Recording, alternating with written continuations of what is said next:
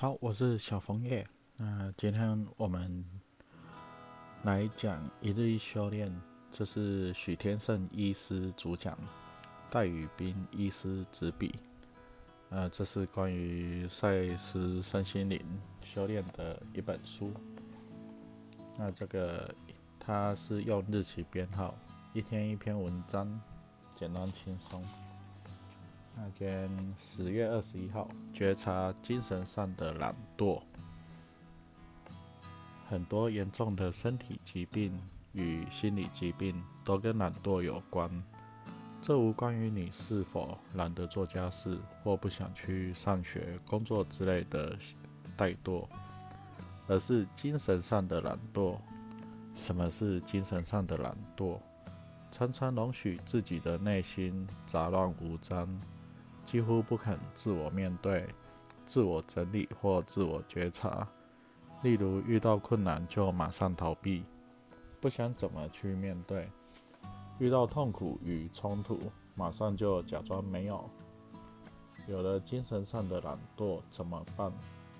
每天要花点时间面对自己，去觉察看看我的内心到底是个怎样的人。例如，当我们在觉察的时候，发现了一个每天在比较和嫉妒的自己，有竞争和不安全感的心理。此外，还要学习如何接纳这些不够好的自己。很多的问题都不在于你不够好，也不在于自卑，而是自卑，但是没有去面对，不敢面对接纳。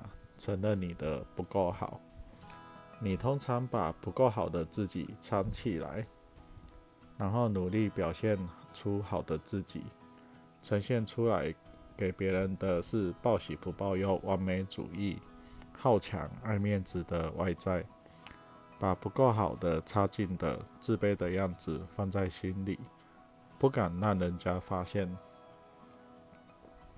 每天花一点时间去觉察自己很重要，不只是你所认识的自己，还包含了你不敢面对的自己，那些自卑的、恐惧的、愤怒的、想放下一切责任的自己。赛斯说：“虽然你们在意识上没有认出他们，但在无意识里，你们知之甚详，在无意识中。”你们看见自己破坏倾向的形象，而这些形象自身又激起你们去对抗他们。常常我们表面意识不知道，但内心通通知道。为什么我们要去了解内心？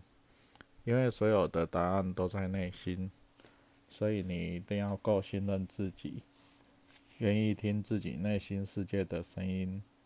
不要一直听外面世界的声音，例如每年都有流行性感冒的爆发，时间点大概都是在耶诞节到新年及农历年。为什么会这样？因为我们在面对这些节日到来的时候，也是内心最焦虑的时候，要面对年夜饭的压力，平常就很不喜欢看到的人。回父母家或公婆家，今年的成绩单和业绩好不好？他面对这些压力时，内心存在着无力感，而集体的无力感就是流行性疾病爆发的根源。真正传染性疾病的预防，是要从民众的无力感着手，但医学看不到，他只考虑病毒、疫苗、气候、传染途径。并不知道真正发生的原因在哪里。很多流行病根本跟病毒无关。那些流行病受害者是死于对生命的无奈，所以打不打预防针我没有意见。可是如果今天你能面对心中的无力感，内心有力量与希望，就不会变成流感的受害者了。赛斯说。那些形象，例如无无力感，就是你们自己。而这个事实显示，虽然你们的迫害力具体显现于外在世界，但其实已经转向内在。回想起来，你们可以说这个效果具有疗愈作用。但是如果你们在潜意识接受了这些形象，那你们个人和创造力都会发生严重的变质。在负面的破坏性能量已严重累积下，赛斯建议，剧烈的行动是最好不过了。有时候在面对负面能量的时候，采取一个剧烈的具 具体的行动。那你的生涯做一个转变，可以马上把负面能量蒸馏。当你采取具体有力的行动时，使你脱离平时的物质和心理环境，也不必尽日常生活的义务，可以释放这些能量。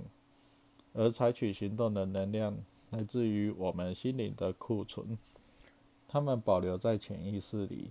以备不时之需，所以有时候我们在严重的心理冲突时，潜意识会给我们能量，突然给出一个洞见、直觉与灵感，指引我们一个明确的方向，自己就不再挣扎、犹豫不决了。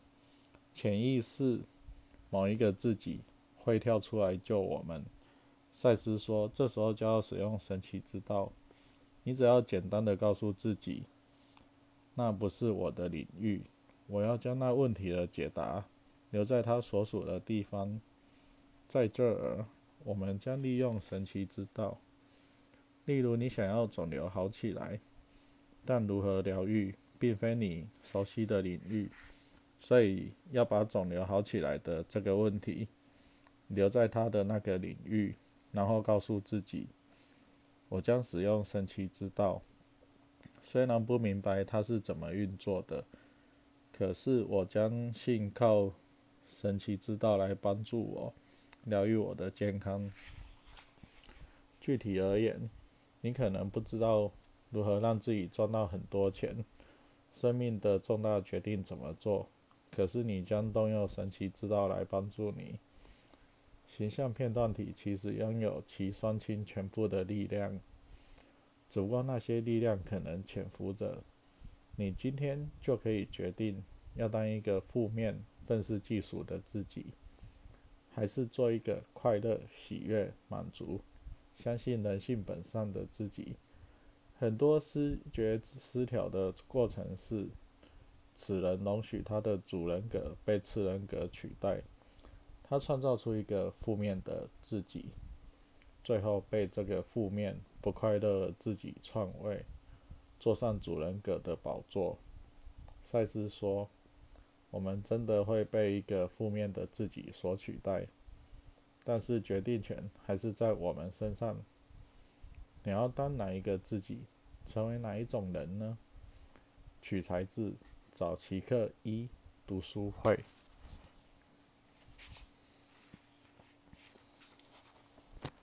好，那念这个主要是，呃，给我女朋友睡觉前听一下。